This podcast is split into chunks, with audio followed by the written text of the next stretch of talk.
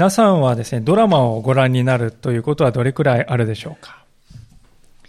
私はドラマ好きですという方もいらっしゃると思いますけど、私はと言いますと、最近あの、アマゾンプライムというのがありまして、契約するとですね、あの海外のドラマが、いろいろなものが見放題になるというものがありまして、あるドラマを今よく見てるんですが、ファンタジーというジャンルで架空の世界が舞台なんですけれども、このドラマあのとても大事なテーマがですね、使えるということです。えー、立派なこの剣を持った騎士が出てきまして、王様の前にこうひざまずいてですね、私は生涯あなたに忠誠を誓いますというシーンがこうよく出てくるんですけれども、見ていて非常にこう清々しい気持ちになります。で、そのようにドラマでは美しいシーンとして描かれるこの使えるということなんですけれども、現実の私たちの世界を見ると、この使えるということはですね、ほとんど気に留めていないというのが実際じゃないかと思うんですね。誰それにお使いするっていうことは皆さん日常生活の中ですね、ほとんど聞かないですよね。もうなんていうかこう使えるとかそういうのはこうデッチとかね、昔のこの古い考えでね、時代遅れですよという感じかもしれません。ですから、今日のような歌詞を見ますと、大抵の方はですね、こう、うーんとこう、何か遠くを見て、というね、怪げな顔をするかもしれません。しかし、聖書の中心的なテーマというのは、この一ですね、テーマの一つというのは、この使えるということです。で、それは決して古臭い時代遅れの教えではなくて、むしろですね、誰もがこの使えるということを誤解しているのが今の時代だと思います。だからこそ聖書において書かれているこの使えるということは、一層輝くものだなとこう思います。そういうわけで今日の歌詞は最初から最後までこの使えるということがテーマでありますので、ご一緒に今日はそのことについて教えられたいなと思うんです。で早速、今日の聖書箇所に目を向けてみますと、ここにはあの5つの種類の人々に向けた進めが書かれているとすぐにわかると思いますが、それは妻に対して、夫に対して、子供に対して、父に対して、そして奴隷に対して、もうこの5種類の人々です。実はここに書かれている内容というのはなんかどっかで読んだな、見たなとね、えー、覚えてらっしゃる方もいると思いますが、去年の5月にですね、ちょうど1年ほど前にエペソ書の5章から6章というところを学びましたが、そこに出てくるのと非常によく似ているわけですね。で同じ人がですね、同じような内容のことをですね、書いているということは、それだけ大事だから言っているんだということです。パウロと人が書きましたが。では、そのパウロは何を言っているのかということですが、まず最初に語られているのはこの妻に対する勧めですね。18節をご覧ください。妻たちよ、主にあるものにふさわしく夫に従いなさい。と出たっていう感じですよね。いきなり出てきました。夫に従いなさいと出てきました。おそらくクリスチャンになったご婦人方は、この箇所を読んでですね、一度はですね、葛藤を感じたことがあるというのがこの箇所ではないかと思うんですよね。と言いますのは皆さん、従いなさいと言われますと、なんとなくこの奴隷のような状態になるということだとかね。あるいはこう、ある仲介者はとても重い、面白い言い方を言ってましたけど、この使えるということはね、誤解されてるんだと。どう誤解されてるかというと、玄関マットのように、踏まれても虐げられても何も言わずにただ耐えるという、そういうイメージで誤解されているんだとね、そう言っております。実際ですね、皆さんもそんなイメージで何かこう感じたことがあるかもしれませんが、しかしこの夫に従いなさいのこの従いなさいという言葉は原文のギリシャ語で確認してみますとですね、これは自発的に権威に従うというそういうニュアンスの言葉が使われています。自発的に権威に従うという部分ですね。そこが、この自発的にという部分が大事だと思います。というのは、このパウロがこの箇所を書いたのは約2000年前ですけれども、2000年前の社会ってね、今と全然違いますね。妻は夫に従うのはこれ当然という社会であります。まあ、日本でも100年とかね、50年、100年前まではもうそういうふうに思われていた。まして2000年前の社会では当然ですで。そういう時代なんです。そういう時代にあえて夫に従いなさいっていうね、必要があったと。コロサイ人への手紙、コロサイの教会にはですね、そういうふうに言う必要があったということですね。どうしてそういう必要があったのかと言いますと、おそらくですが、聖書を、教会に来てこう聖書に触れてですね、聖書で男性と女性は平等ですよと。そしてその価値において何も違いはありませんよと。同じく神の形に作られた尊い存在ですよとこう言われるわけであります。で、そう聞いた妻はですね、ああ、もうね、夫に対して、もう私はあなたと対等だからね、従いません。対等なんですから。平等ですよ。という感じですね。まあそういう状況がですね、生じていたんだろうなとこう思うわけですよ。皆さんも思い当たる節はないでしょうか？特に、えー、夫婦の中で奥様の方が先に信仰を持ったご夫婦。あるいは、ご主人がまだ信仰を持っていない、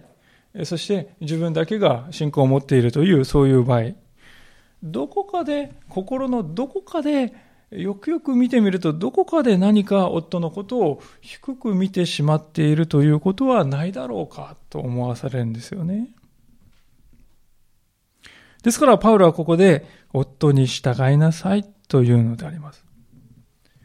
でそれは強いてそうさせるというのではなくて自発的に服従していきなさいというそういう言葉でありますじゃあなぜ従うのでしょうか？夫が優しいからでしょうか？稼ぎをちゃんとしてきてくれるからでしょうか？家事をやってくれるからですか？子育てをきちんと参加してくれるからでしょうか？もしクリスチャンとなったかですね、えー、妻がそのようにですね、夫が何をしてくれるから、それを基準に従うかどうかということを決めているとすれば、その人は世の中の女性たちと何も変わることがないと言えると思うんですね。なぜかというと、そういう従い方というのは愛ではなくてですね、報酬だからですよね。何かしてくれるから、その見返りとして、えー、従うというのは報酬であります。で報酬を支払うというのは皆さんもですね、働いたご経験のある方は分かりますが、報酬を支払ってくれる人は立場は上ですよね。ですから、夫に対する報酬として従うということは、実質的には夫の上に立っている、自分が上に立っているということです。皆さん、それはですね、従うということから正反対のものであると思いますね。案外しかしそういうですね、この報酬として従うという考えをですね、無意識のうちに持ってはいないだろうかと思わされるんですね。聖書がここで夫に従いなさいと言っている理由はですね、それとは全く別の理由からであります。それは神様が夫に権威を与えておられるからということです。夫自身にはそれはよらないということなんですね。ですから夫の方はですね、えー、自分は権威があるななんてね、振りかざすのではなくて、神様が私にこの権威を委ねてくださっているのだなと、謙遜にですね、なって、それを受け止める必要があります。神様の前に本当に私は権威を確かに委ねられているが、それは与えられ、委ねられたものに過ぎないんだなと謙遜でなくてはならないと思いますね。で、そして妻の方は妻の方で、ああ、神様が夫にそういう権威を与えておられるのだなということもまた同じように謙遜に認める必要があります。奥様が神様に従う、そういうのであれば、その神様に従うがゆえに、神様が権威を委ねた夫にも従っていこうと。神に従いがゆえに、その神が権威を与えた夫にも従っていこう。この順序っていうのは非常に大事だと思いますね。ここがしっかりしているとですね、もし夫がですね、自分の権威を誤解するときもあるんですね。えー、自分が神様になろうとすることがありますね。でそういう時にはですね、私は主に従うことを故に、今のあなたには従えませんと言うべきなんだな、今はその時なんだなとわかるわけですよね。私は神様にまで従っている。ですから夫がですね、神様の地位に自分置こうとしたりするような時には、私は神様に従うがえに、今のあなたにはお従いできませんと言うべきだと分かってくる。で、逆に言いますとですね、それ以外の場合には、妻は夫の権威を尊重する必要があるということなんですね。ですから、ここで書いてありますように、妻は、主にあるものにふさわしく従うというところです。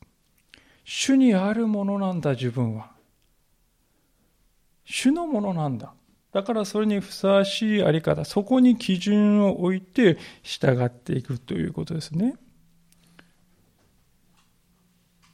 そしてその主が権威を与えている夫だから私は自発的に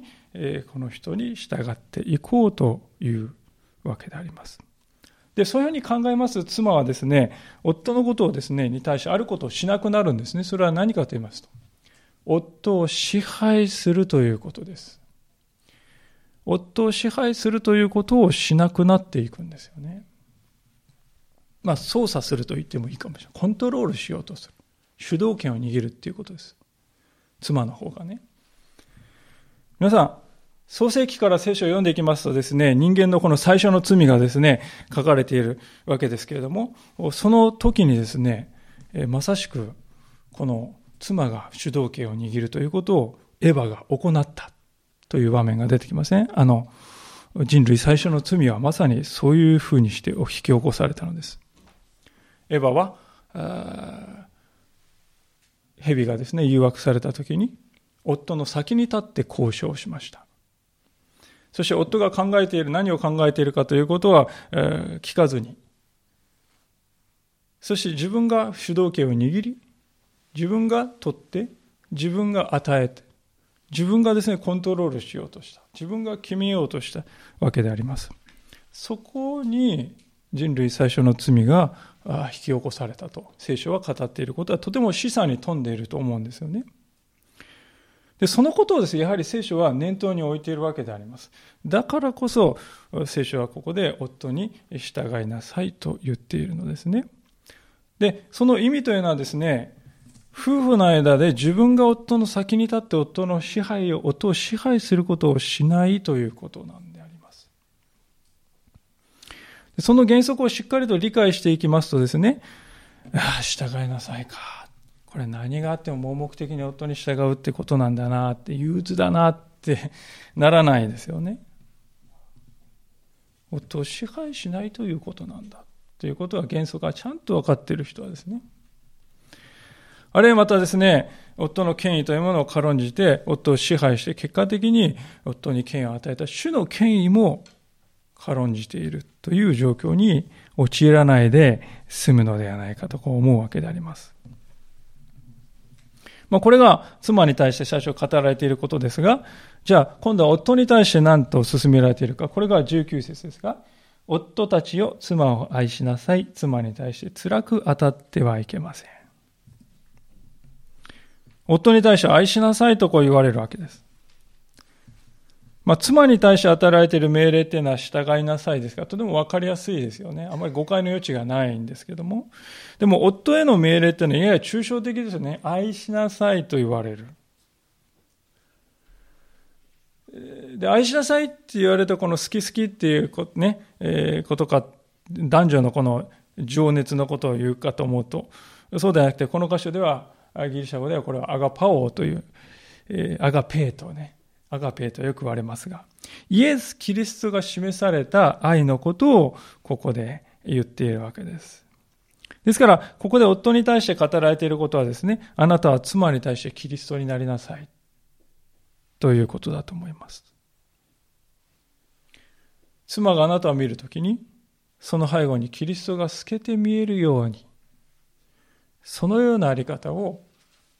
ね、今ならないとダメだとかそういうことで言っているのではなくて、そのようなあり方を目指していきなさい。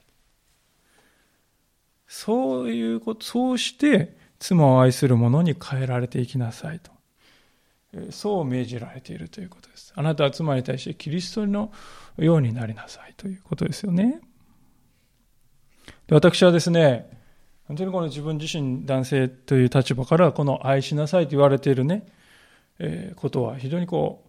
う、なんていうか面白いなと思うんですよね。内面的なことですよ。愛するというのは。男性っていうのはこの内面を表すということは非常に苦手であります。しかし、愛しなさいというこの内面的なことがですね、ここで語られているのであります。つまり、夫はですね、この心の内側において妻を愛おしいと思うかということも問われているということですね。で、その愛おしいというのは性的な意味もさることながら、これはですね、もっと上の概念だと思いますね。それは、存在のすべてが貴重だと。重要だ。そして近くにいたい。共に歩みたいと願うというそういう愛おしさであります。でそこが第一歩だと思うんですよね。夫はですね、一般的に言いまして、まあ、全員が全員に集まる、当てはまるとは申しませんけれども、一般に妻に対してそういうですね、この愛おしいという思いをですね、目に見える形で表すということが非常に苦手であります。そんなこと言わなくても分かってるよな。とかね。いや、男っていうのは背中で語るんだとかですね。こう何かいろいろ考えておりましてね。では、それは分かってるはずだって思ってるんですが、妻には全く伝わっていないということが分かっていないわけであります。まあ、自分のことを差し置いてよく言うなとね、えー、いうところでもあるかもしれませんが。でもね、イエス・キリストはですね、全く反対だったと思いますよ。イエス様はですね、弟子たちや迷える群衆を見るとですね、彼らに対する愛をですね、表して隠そうともしない。あからさまにそれをですね、表現するわけであります。あなたが第一だよということをですね、あからさまに言葉や態度で表すのがイエス様の歩みなんですよね。それと同じように、えー、夫は妻に対する関心というものを仕事のことよりも上に置かないといけない。ですね。妻に対する関心を第一のものとしなくてはならない。仕事の次、子供の次にしてはいけない。妻を第一の関心ごとにしなくてはならない。それが妻を愛するということだと。で、それをね、内面だけにとどめないで、形で表していくということですね。ここであの奥様方にですね、ぜひお願いしたいことがありますけれども、時に夫が恥ずかしさをですね、まあ私はこのようなことを語り、恥ずかしさをですね、忍んで妻への関心があるということを表そうとする時がありますが、決してそれを茶化したり、無視したり、何を今更そういうふうに指定しないで、えー、くださいと。お願いしたいわけです。一度でもそれをされると夫は意気消沈してしまってもう二度とするものかと思ってしまうのであります。ある人が夫はですね男というものはスーパーマンでなけウルトラマンでなければならないと。正義の味方でなければならない。正義の味方として存在しなければ持たないんだと言いましたね。男性というのはそういうものであります。もうそういう部分を持っております。ですから、そういうですね、本当にぎこちなかったとしても、いや、ありがとう、嬉しいわ。最初はですね、そういうことすら気恥ずかしい奥様は感じるかもしれませんけれども、何かハートマークがこうですね、えー、漫画ではついているような、そんな一言が、聞いたならば、気恥ずかしさのどん底にいた夫がですね、救われるんですよね。で、夫に従うということはですね、そういうけなげな夫の努力に対して心を開いて、幼子のように素直に受け入れてあげるということも含まれているということでありますね。ああ、美しい話だ。でも現実にはなかなかそういうこと起こらないよね。と感じた方もおられるかもしれません。なぜかと。それは夫の側にも大きな原因があるのだと聖書は語っております。19節の後半に、えー、妻に対して辛く当たってはいけませんって書いたんですよね。こう辛く当たるっていうのはですね、もともとはですね、これ、苦味という意味の言葉が使われてます。苦々しい思いにさせるということです。つまり、妻の人格を否定したり、けなしたり、意気消沈したり、あるいは苦しい思いにさせたりして、妻の人格を貶めるということを指していると理解していいと思いますね。男性の弱さとして、自分がですね、競争社会を生きてるんだ。それは自分の生きていてきた場所なんだ。まあそんな風にですね、勘違いして、いや、そうじゃない男性の生きている場所は家庭ですよね。でも競争社会は自分の居場所なんだと勘違いしてきたので、男に対してするのと同じように女性に対しても接してしまうということが時にあるように思います。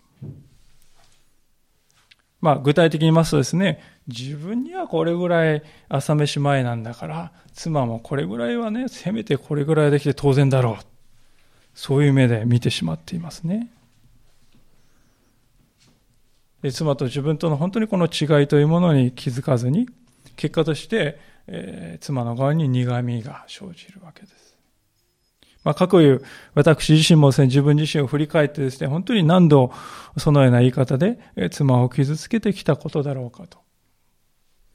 またこれからもそうしてしまうだろうかと。反省させられる、本当に反省させられるところであります。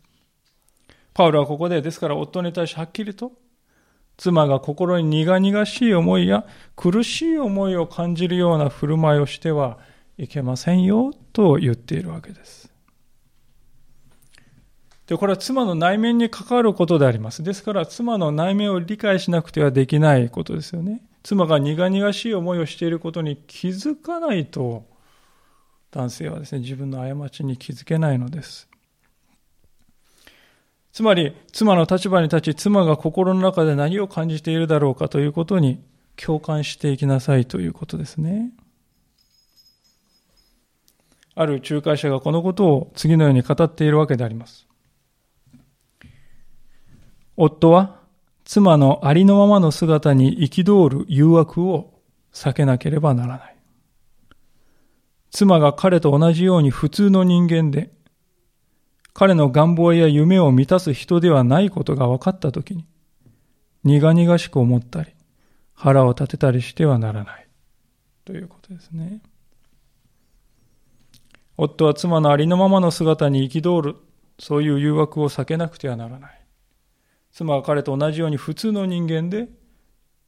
彼の願望や夢を満たす人でないと気づいた、分かった時にも、苦々しいと思ったり腹を立てたりしてはならないと語っています。結局のところですから、妻をこのアガペで愛するということは、妻をありのまま受け止めていくということです。それが、夫が妻に対しても、ね、えー、も妻に対する夫の使命だということを聖書は語っているということであります。さて、そういうわけで夫婦に対する勧めがありましたが、その後に来るのは子供と親に対する勧めであります。20節をご覧ください。子供たちよ。すべてのことについて両親に従いなさい。それは主に喜ばれることなのです。父たちよ。子供たちを苛立たせは、苛立たせてはいけません。この二つはですね、セットで考える必要があると思います。まず子供は両親に従うべきであると。しかし両親も訓練を受けるべきである。両方が同じように必要だということですね。今の時代の風潮はどうかと言いますと、子供を従わせるということに対してですね、こう、疑り深い時代になってきているかもしれませんね。やはり多様にやらせる、自由にやらせるということが子供のためになるんだ。まあそう考えて、何でもかんでも子供の言う通りに、まあある意味では子供が王様になっているそういう家庭が多いような気がします。しかし、子供に自由を与えるということと子供を押しつけるということは両立できるのだと。それが聖書が語っていることです。もし両立できないとすればその原因はどこにあるのかというと、それはここにあるように子供を苛立たせているからだということですよね。うちの子いつも苛立っているんですけど。そう感じるかもしれませんね。わがままで苛立ってるんです。この苛立ってるっていうのはそういうですね、このわがままから出てくるイライラのことを言ってるんじゃないんですね。そうではなくてですね、苛立たせるっていうのはですね、悪い意味で刺激するという意味の言葉が使われています。子供を苛立たせるというのは悪い意味で子供を刺激するという言葉が使われています。具体的にどういうことかを言っているのかと言いますとね、ある仲介者が次のように説明してくださっているわけですが、パウロは絶えず子供にガミガミ言い、けなすことに言及している。次ですね。子供が親のコピーであり、親の夢を叶えるものだと考え、彼らが人間として権利を持っていることを否定するのである。このようにして、子供たちはやる気を失い、意気消沈するのであると言っています。つまり子供がをですね、神様が私に託してくださった一人の人格なんだ。私と同じ人格を持った存在なんだとして受け止めないでですね、自分のこの分身であるとか、所有物のように子供を考えていくということがね、それが悪い意味で子供を刺激することなんだ。そして苛立たせていく行為なんだというわけですよね。で子供はですね、親のコピーとして自分の分身であるかのようにですね、扱われると激しく抵抗いたします。で、両親がそのですね、子供の抵抗のですね、理由を知らない自分がやってるんですよ。それが原因で子供はですね、えー、抵抗しているのに気づかないでいると最終的にどうなるかというと、意欲を失って無気力になっていくんですね。逆に言いますと、このことを避けるならば、それ以外の領域においては、親は子供をしつける責任を負っているとも言えると思いますね。以前読んだある本の中にとても印象的な言葉があって、えー、あの、心にこう非常に残っているんですけれども、それはどういう言葉かと言いますと、子供は親から正しくしつけられる権利を持っているって書いて書いてあったんですよね。子供は親から正しくしつけられる権利を持っているっていうふうに書いてあったんですよ。皆さん、しつけるっていうのは親の権利でね、子供の権利っていうふうに捉えたことないんじゃないですか、多分ね。でも、子供はね、親から正しくし続けてもらう権利を持ってるんだっていうふうに書いてあった時、非常にこう、すごい印象深く、新鮮に響いたわけであります。私たち親はですね、しつけは親の権利なんだって考えてね、子供は問題を起こしますとね、それは、あの人が悪い、あの子が悪いんだって子供の問題に決めつける傾向があるんですね。でも、もしかするとですよ、子供がいろいろなこの問題を起こしたときに、それはもしかすると、私をもっとちゃんとしつけてよっていう叫びなのかもしれないと考える必要があるのではないかと思いますね。子供は親の姿を映し出す鏡だとよく言われます。子供が持っている問題というのは、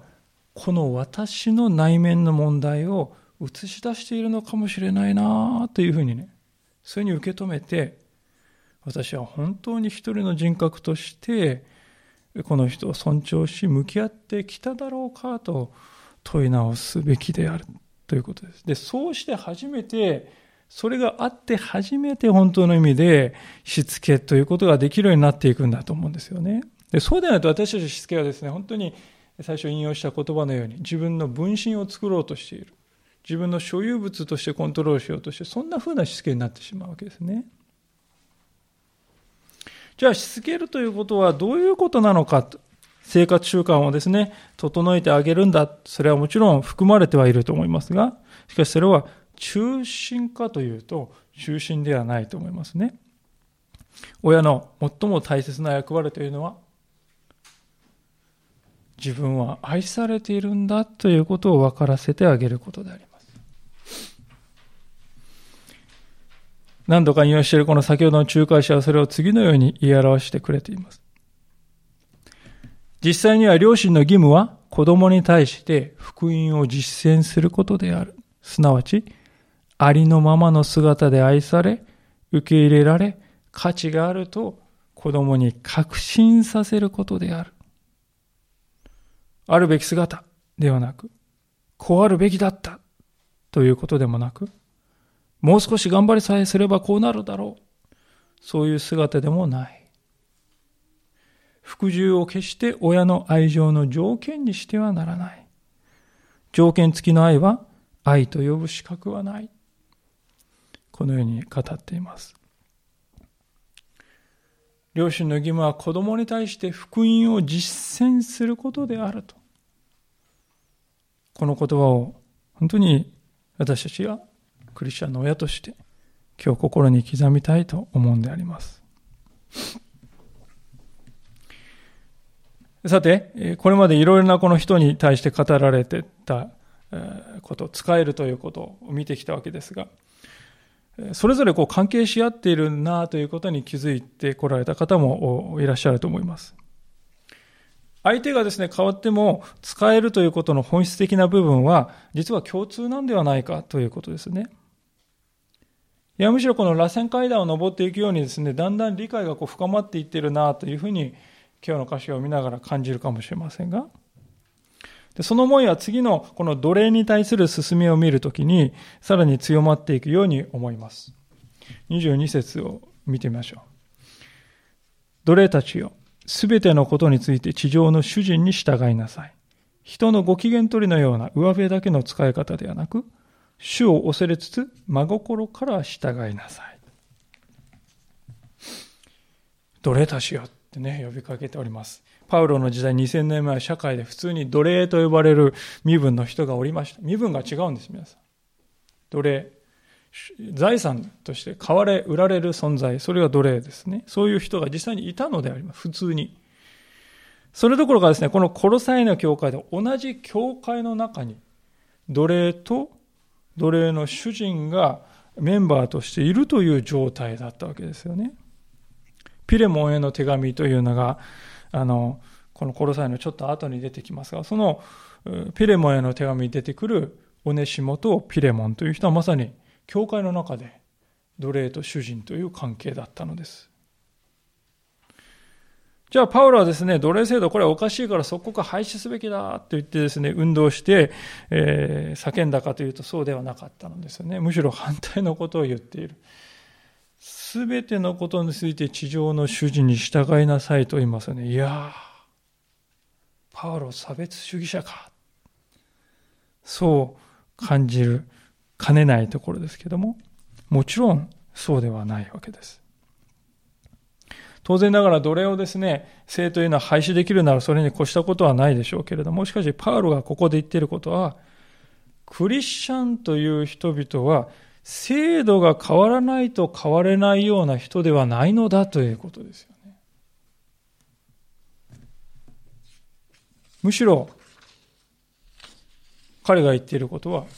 クリスチャンがすべきことは政治によって世を変えることではなく、愛によって世を変えていくことだと言っているのであります。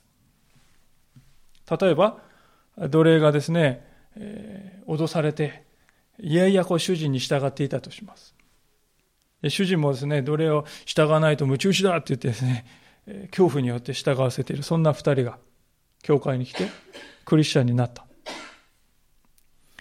その時に主人はですね、奴隷に対して、あなたも主にある兄弟だよ、として尊重する。そして奴隷はですね、主人に対して私もクリスチャンになりましたから、今までは嫌々でしたが、これから真心から従うようにします。そういう関係になったらですね、二人の間にはどうですか？もう奴隷制度っていうのはね、実質ないも同じですよね。いや、自由人たち同士よりももっと麗しい関係になったとさえ言えるんじゃないでしょうか。パウロが考えていることはそういうことなのであります。私たちは制度を変えれば全てうまくいくのだと幻想を抱きがちでありますが、しかしそうではないのだと。たとえ制度が変わらなくても心がキリストによって変えられるのなら、制度を変えた以上の変化が生じていくんだということです。でそれこそが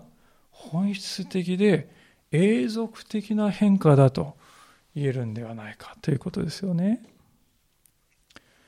ローマ帝国はですね、奴隷制度をですね、廃止してもですね、えー、ね、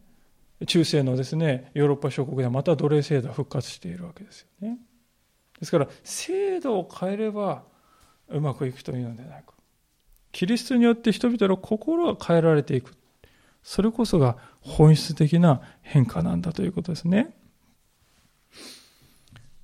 じゃあこれは2019年の今を生きている私たちに何を教えているのだろうか。そこが大事だと思いますが、今の社会ではもちろん奴隷という身分の人はいません。しかし、人に使えるという部分においては、ここで奴隷に命じられていることはそのまま私たちに当てはめてよいと思うんです。なぜかというと皆さん私たちは皆社会においてね、使えるべき相手を持っているのではないでしょうか。会社で上司がおり、先生がおり、上役がおり、使えるべき相手というのは私たちは持っているわけであります。そこでクリスチャンである私たちは彼にどう使えればよいのかというのはここに書いてあるのだと思いますね。一言で言いますとですね、ここに書いてあることは何かというと、全人格的に使えるということです。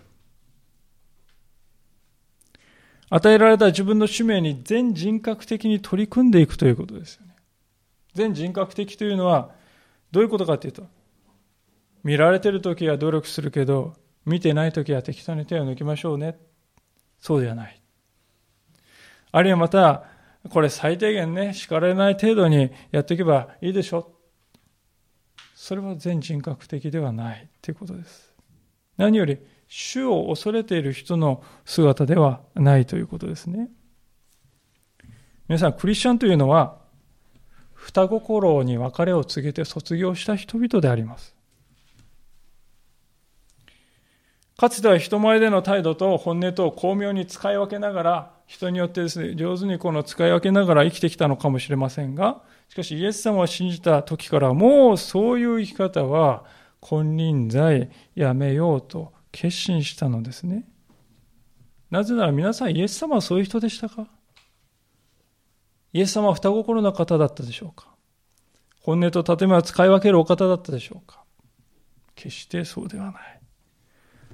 そのようなお方を私たちは主と呼んで、えー、従っているのですから、私も表裏のないあり方で、えー、人々に仕えていこうじゃないか。それが、ここで私たち与えられている素晴らしい飯なんであります。で、そしてついに今日最も大切な言葉が登場するのでありますが、それが23節ですが、何をするにも人に対してではなく、主に対してするように心から行いなさい。人に対してではなく、主に対してするように心から行いなさい。これがですね、クリスチャンにとって使えるということの一般的な原則であります。大原則です。人に対してではなく、主に対して、キリストに対してするようにという、これが大事です。これはどういうことかというと、皆さんの目の前にいる人々の中に主を見ることができるかどうかということが問われているということです。人間というのは賭けのある存在ですね。私たちはすぐその賭けに目が行きます。ぐーっとこう賭けにね、目が吸い寄せられて、いい部分ではなくて悪い賭けの部分にぐーっとこう目が行ってしまいます。で、際限なくですね、その賭けのね、奴隷になってしまいますよ。そうではなくて、その人の背後にキリストがおられる。なぜなら、キリストはその人も愛しておられるのです。その人を救おうとして十字架にまでおかかりになったのであります。その人を何とかして救い出したいと熱心を持っておられる。それがキリストであります。この私の目の前にいる人はキリストにそこまでさせるほどの人なのだということを私たちが受け止めていく。そうするときに徐々に徐々にその人の欠点と思っていたものが気にならなくなっていくわけです。そして、キリストがこの人を受け入れておられるのになぜ私が受け入れないでいいんだろうかなと思えてくるわけであります。パウロの時代の奴隷たちはですね、いやいや主人に仕えている人がほとんどだったと思いますが、しかしそんな彼らに対してパウロはですね、主に対して使えるように使いなさいと言いますね。これは新しい動機を彼らに使える動機を与えてくれたということです。これまではですね、もうどう見たってですね、嫌な上司しか目に入らないんですよね。あごめんなさい、嫌な主人しか目に入らないんです。でもこれから愛する主イエス様がですね、その背後に見える。愛するイエス様を見ておられるのだ。主は私を分かってくださるのだ。主が正しく報いてくださるのだからと、そういう思えるようになっていくわけですね。で、そう思えるならばですね、日々の働きにも意欲が湧いてくると思います。よく私たちはですね、自分の生まれた運命とかね、自分の歩んできた人生を呪うことがあります。どうして私は奴隷に生まれてしまったのか？どうして私はの人生はこうなのか？どうしてこういうことが起こってきたのか？下を向いて運命をですね、呪いながら生きてしまうということがありますが、しかしそれよりも、この人の背後にキリストがおられるのだ。だから私はキリストに使えるようにこの人に仕えていこうじゃないかと思えたら、100倍いい人生ですよね。ですから、私たちはですね、相手が使えるに値する相手だろうかどうかっていう基準で決めるんじゃなくて、私はキリストに仕えているからこの人にも使えるんだと。それがね、クリスチャンにとっての労働の動機だということですね。イエス様ご自身が例え話を使ってその精神をですね、語ってくださっているのでありますが、一箇所開けておきたいのですが、マタイの福音書、ちょっと前に戻っていただいて、マタイの福音書の25章というところに開いてみたいと思いますが、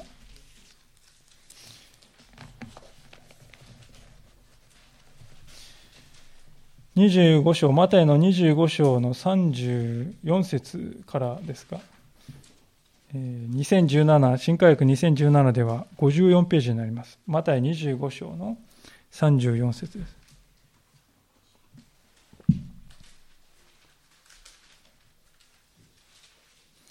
54ページになります。マタイ25章34節からお読みいたします。54ページです。それから王は右にいる者たちに言います。さあ、私の父に祝福された人たち、世界の元へが据えられた時から、あなた方のために備えられていた御国を受け継ぎなさい。あなた方は私が空腹であった時に食べ物を与え、乾いていた時に飲ませ、旅人であった時に宿を貸し、私が裸の時に服を着せ、病気をした時に見舞い、牢にいた時に訪ねてくれたからです。するとその正しい人たちは答えます。主よ、いつ私たちはあなたが空腹なのを見て食べさせ、乾いているのを見て飲ませて差し上げたでしょうか？いつ旅人であるのを見て宿を貸し、裸なのを見て着せて差し上げたでしょうか？いつ私たちはあなたが病気をしたり、牢におられたりするのを見てお尋ねしたでしょうか？すると王は彼らに答えます。誠にあなた方にいます。あなた方がこれらの私の兄弟たち、それにも、それも最も小さい者たちの一人にしたことは私にしたのです。これはあの世の終わりのこの時に王の前に立った人々に対して王が語りかけた言葉です。正しい人々というのは自分が神に対してですね自分がこうなんか大きなことしでかしたとは全く思ってないです。普通に自分は人々に仕えてきたつもりだったけれどもでも王はそれは私にしたことなのだ王っていうのは神様のことですねそれは私にしたことなのだと言っておられるのであります。ですから私たちは生きていくときにあの人に対してあんなことしてやる必要はない。そうではなくて主に対してするんだと。そういうふうに心を変えることができれば、私たちはたとえ誰が相手であっても、使えていくことができるのではないかと思うんですね。トルストイという有名な作家がいますが、その人は靴屋のマルチンという話をね、えー、表していますけれども、まあ、この話皆さんご承知の方も多いと思いますが、今申し上げたような言葉を実践するというのはどういうことなのかということを童話で表してくれております。子供向けの童話にもなって、本に、絵本にもなってますけどね。まあ、あらすじを言うとどういう話かというと、まあ、愛する家族を失ったマルチンという人がいて、ピーターという少年と暮らしておりました。ところがそのピーターが病気で亡くなってしまうんです。神様に何とか救ってくださいと言っても、最終的にはピーターは亡くなってしまう。非常に落胆したマルチンは叫びたりの生活になりました。そんなマルチンを見かねた友人がですね、そんなことをしてピーターが喜ぶと思うかい？聖書を読んでごらん。一つ一つの言葉をかみしめて読んでごらんと言ってくれた。そうか。言葉通りにマルチンは聖書を読み進めていくと、ふとですね、明日私はあなたのところに行くよという声を聞いたわけです。神様が明日私のところに来てくれると期待したマルチンでしたが、次の日、いくら待ってもですね、誰も来なかった。ふと窓の外を見ると雪かきに疲れた人がいました。マルチはその人に温かいお茶をあげました。さらに時間が経つと今度は赤ちゃんを抱えた女の人が凍えていました。マルチはその人に温かい今度はミルクをあげました。午後になりましたが誰も来ませんでした。外を見るとリンゴを盗んで捕まった少年が叱られていました。マルチンは代わりに出て行ってリンゴ代を払って、もうこんなことをするんじゃないよと優しく少年を諭しました。結局夜が来て誰も来ませんでした。祈りの中で神様あなたは来られませんでしたねと神様に祈った時に神様は答えました。私は今日あなたのところに行ったんだよ。三度も行ったんだよ。あの三人が私だったんだよと、そう答えたと。そういう話であります。この話はですね、神様は見ておられる。報いてくださるお方なのだということを見事に語っておられる。今日の最後の箇所にあるように不公平な扱いというものは神様にはないのだということです。私たちが神様を信じて生きていくということは神様は見ていてくださっていると信じて生きていくということです。逆に言うと私たちが不正を行えば最終的にはそれは自分で刈り取ることにもなるということでもあるわけですよね。それが24節から25節に書かれているわけです。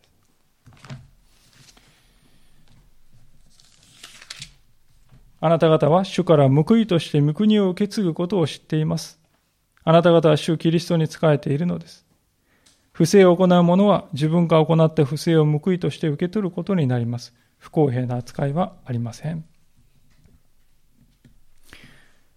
ここには人生の生産の話が書かれております。この地上のことだけを考えて生きている人は、しめしめうまくいった逃げ切ったと思うかもしれませんが、実はそこからが本番であることに気づいて青くなるという時が来ます。この世のことだけを考えて生きている人はですね、どういう人かというと、